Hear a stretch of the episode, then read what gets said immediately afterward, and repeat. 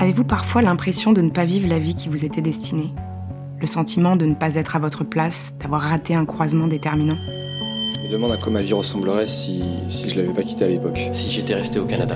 Si je lui avais pardonné. j'avais continué ma Si vie. je n'avais pas resté eu avec mon premier amour. Autant de réalités alternatives qui n'existent que dans notre imagination, quand on peine à s'endormir le soir. Alors on ne peut pas s'empêcher de se demander où on se trouverait aujourd'hui, ce qu'on serait devenu. Depuis quelques mois, il m'arrive une chose très étrange. Cette autre vie, celle que je n'ai pas eue, je suis plus en train de l'imaginer. Je m'en souviens. Je me revois parler à des personnes que je n'ai pourtant jamais rencontrées, visiter des lieux où je ne suis jamais allée. Au fond de moi, ces souvenirs me paraissent vrais jusqu'à ce que mon cerveau me rappelle l'ordre. Non, ces moments, je les ai jamais vécus. Est-ce le signe annonciateur d'une démence précoce Je vous avoue que j'ai commencé à flipper. Alors pour essayer de comprendre ce qui m'arrivait, j'ai cherché à me renseigner. J'en ai parlé autour de moi, j'ai fait des recherches, j'ai rencontré beaucoup de gens différents. On peut pas trop faire confiance au cerveau. T'as des théories un petit peu plus, on va dire. Bah, ça pourrait éventuellement être. euh, Mais à ce moment-là, rien ne m'avait préparé pour ce que j'allais découvrir.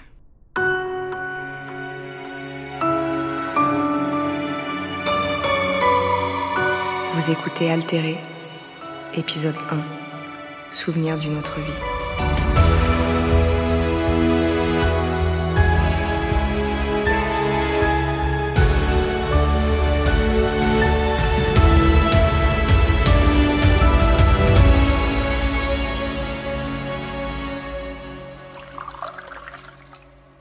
Ok, j'ai un verre de rhum à la main pour adoucir ma voix. Dehors, il fait nuit noire et mes voisins se sont enfin calmés. Il n'y a plus que moi, mon histoire et vous. Mais commençons par les présentations d'usage. J'ai 32 ans et je m'appelle Alicia. Je suis métisse d'une mère guadeloupéenne et d'un père bourguignon, même si physiquement j'ai tout pris de ma mère. À part ma consommation de rhum un peu trop régulière, si vous croyez ma dernière meuf, j'ai des passions relativement saines. J'aime dessiner, voyager, lire des romans policiers à cause de ma mère, écouter de la musique des 50s à cause de mon père. Bref, une vie assez banale quoi. J'ai grandi à École Valentin, un tout petit village près de Besançon en Franche-Comté. Des pavillons, beaucoup de verdure. Quand on est gamine, c'est le paradis. Je passais mon temps à jouer dans la forêt près d'un petit lac qui se trouvait à 100 mètres de chez moi. Je m'imaginais trouver des trésors cachés, enfouis sous les rochers. Je rentrais toujours le corps couvert de bleu et les vêtements couverts de boue. Quand ils me voyaient dans cet état, mes parents s'inquiétaient, mais ils m'engueulaient jamais. Faut dire que j'étais particulièrement mignonne à l'époque. Oui, bon, et fille unique aussi. Surtout. Ah non, pédale, non, pédale, non, pédale Oui, c'est ça, bravo mon cœur Ça, c'est mon père que vous entendez s'émerveiller parce que je suis en train de faire du vélo devant la maison. c'est Vous n'avez pas l'image, mais je vous promets que mes talents de cycliste ne sont pas proportionnels à sa réaction. Maintenant, on fait une course Bref, vous l'aurez compris, j'ai eu une enfance simple et heureuse. Enfin, ça, c'est ce que j'ai toujours cru. Aujourd'hui, j'en suis plus si sûre. Il y a quelques mois, j'ai commencé à me rappeler d'autres moments de cette période. Il s'en dégageait une impression étrange de rêve éveillé, comme si ces souvenirs appartenaient autant à ma mémoire qu'à mon inconscient. Au début, c'était juste des sensations ou des visions abstraites, comme le visage caché d'un homme par exemple. Et puis, des scènes de vie de plus en plus précises me sont revenues. Elles montraient une enfance différente, mais surtout bien plus douloureuse. Je me revoyais m'isoler, m'énerver, me battre à répétition dans la cour d'école. J'ai notamment un souvenir précis qui m'est revenu récemment après m'être fait insulter par un mec bourré dans la rue.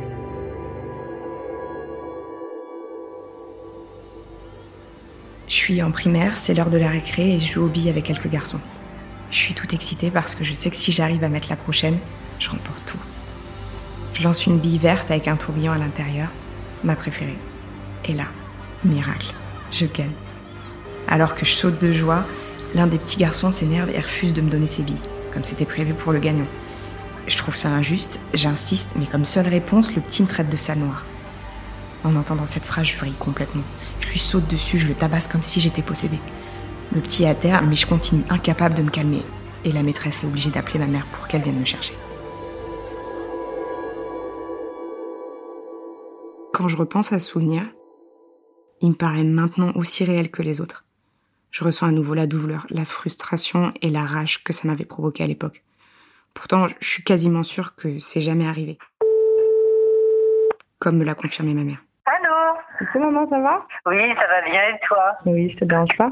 Pas, pas du tout, jamais tu me déranges. Ok. Euh, je voulais te demander un truc. Tu te souviens euh, le jour où je me suis battue euh, en primaire? Euh, comme ça, non, je me souviens pas. Je m'étais bagarrée avec un garçon qui m'avait insulté euh, de sale noire. Ça m'a fait vriller et euh, je l'ai défoncé, quoi. comment ça veut dire quoi Tu l'as défoncé? Je, pardon, je, l'ai, je, l'ai- je me suis bagarrée, quoi. J'arrivais pas à, me, à m'arrêter. Du coup, tu avais dû venir me chercher parce que j'étais, euh, je- j'arrivais pas à me calmer. Euh, euh, je- J'ai aucun souvenir de ça. Et puis toi, te, te bagarrer, alors franchement, je n'ai aucun souvenir, ma chérie, de ça, franchement. Tout le monde t'aimait, en fait, t'étais euh, un petit peu euh, le modèle, quoi, dans les classes où tu passais. T'étais plutôt euh, une petite fille modèle, on dirait. Si vous vous demandez pourquoi j'ai l'audio de cette conversation, c'est parce que j'ai très vite eu l'envie d'enregistrer tout ce qui touchait à ma mémoire. Je me suis dit que si elle commençait à me lâcher, c'était peut-être plus prudent de garder des preuves de tout ce qu'on me disait à son sujet. J'ai aussi débuté une sorte de journal de bord, avec la peur latente qu'une forme dérivée d'Alzheimer me frappe à 32 ans. On est mardi 4 octobre, il est 14h. Je me suis réveillée il n'y a pas longtemps, je viens de sortir de chez moi. Euh, j'ai eu un j'ai eu un nouveau souvenir. C'est un peu euh, c'est un peu flou, c'est étrange, c'est plus des sensations. Bon, épargnons-nous la pauvreté de ces enregistrements pour le moment et revenons au coup de fil que j'ai passé à ma mère. J'étais une élève modèle, la bonté incarnée. Mais est-ce que c'est pas ce que croient toutes les mères? Est-ce que ce tabassage en règle n'a vraiment jamais eu lieu?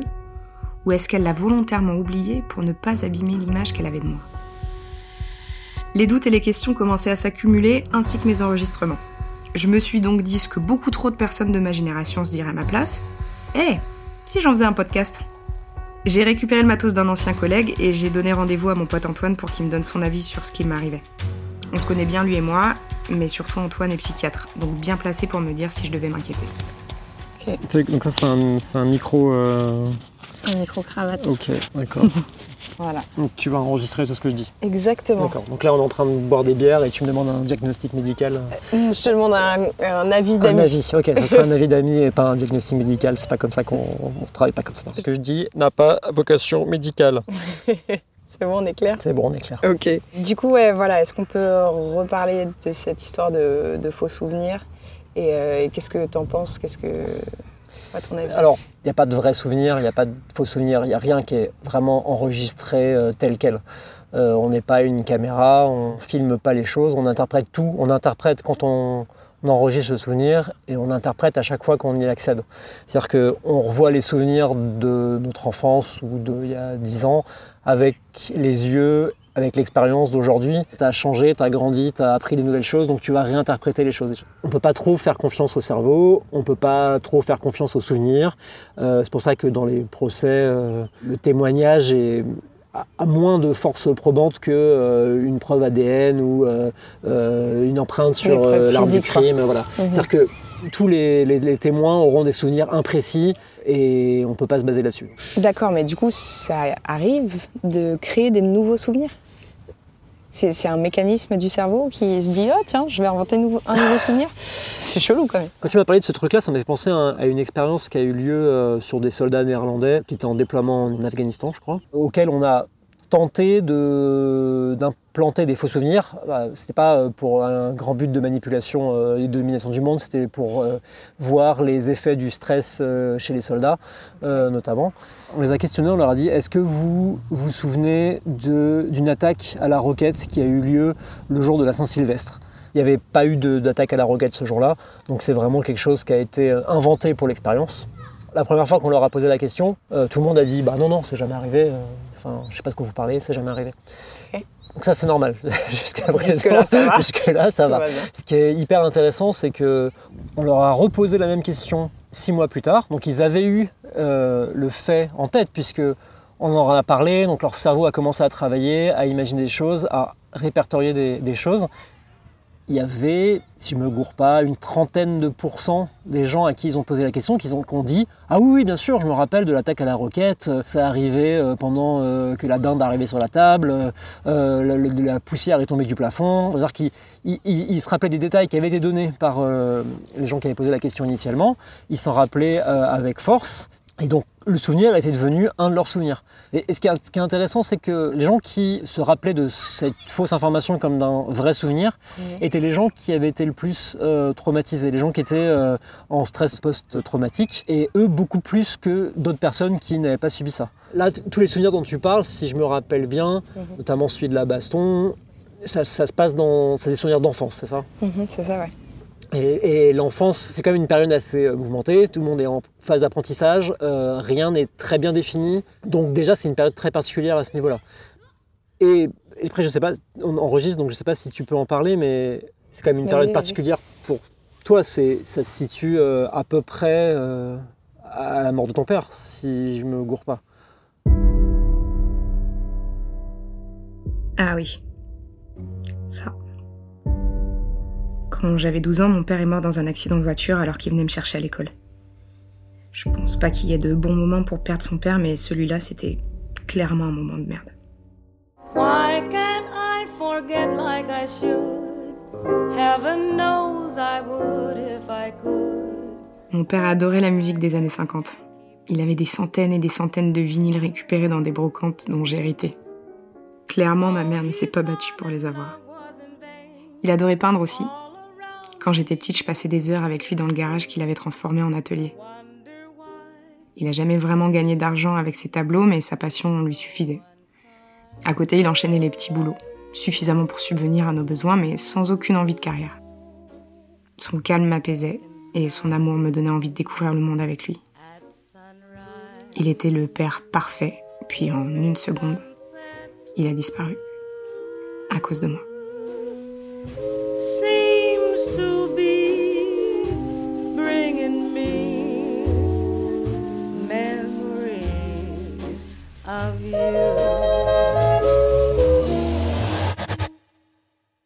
Comme vous pouvez l'imaginer, j'ai mis un peu de temps à m'en remettre et ma mère aussi.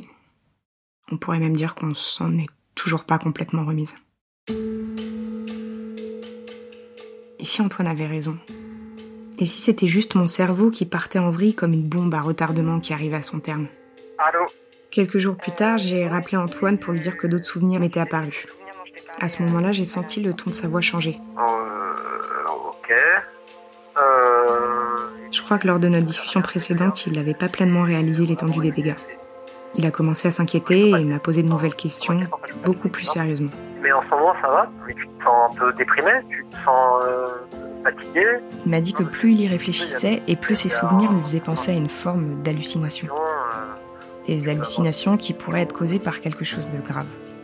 Une dépression psychotique, par exemple. Ah, t'inquiète, hein, ça va J'avais beau faire semblant, la vérité c'est que depuis l'année dernière, je traversais une période difficile. Ma dernière relation s'était terminée en clash monumental et j'avais quitté mon job dans la publicité. J'ai remis toute ma vie en question en me disant que putain, elle correspondait tellement pas à la vie que j'espérais. Bien sûr, j'avais aucune idée de ce que je voulais vraiment, juste quelques bribes d'envie. Je me disais qu'il fallait que j'utilise mon temps de chômage pour prendre le temps de réfléchir, de, de me remettre en question. Très concrètement, ça s'est vite transformé en journée où je faisais rien de très constructif et en nuit où je prenais ma voiture pour rouler dans des directions aléatoires. Je sais, c'est pas très écolo comme passe-temps, mais c'est le seul truc qui m'apaise un peu. J'ai toujours eu une bonne capacité à penser à autre chose quand je suis en train de conduire, mais là, ça devient vraiment flippant. Là, je suis incapable de vous dire par où je suis passée ces 20 dernières minutes. Je me retrouver en Espagne, moi, je vais rien comprendre. Après ma discussion avec Antoine, j'ai passé des jours à essayer de comprendre ce qui m'arrivait. Plusieurs fois, j'ai failli appeler le numéro d'un psy qui m'avait recommandé, mais je l'ai jamais fait. Sûrement par peur qu'on prenne officiellement pour une folle. Et puis un jour, l'un de mes nouveaux souvenirs m'a conduite vers un forum obscur. En l'explorant, j'ai découvert que ces visions d'une autre réalité, j'étais loin d'être la seule à les avoir.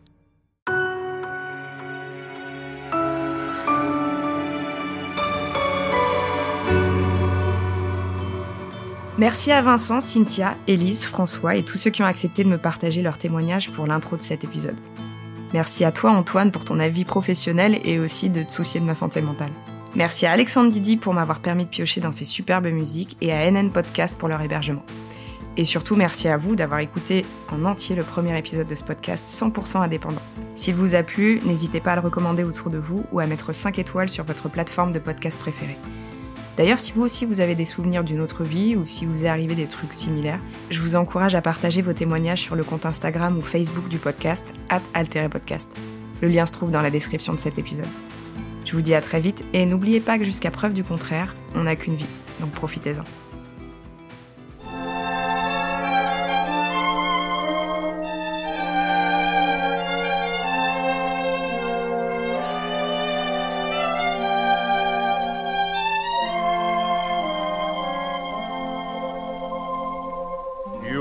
Always stir my imagination.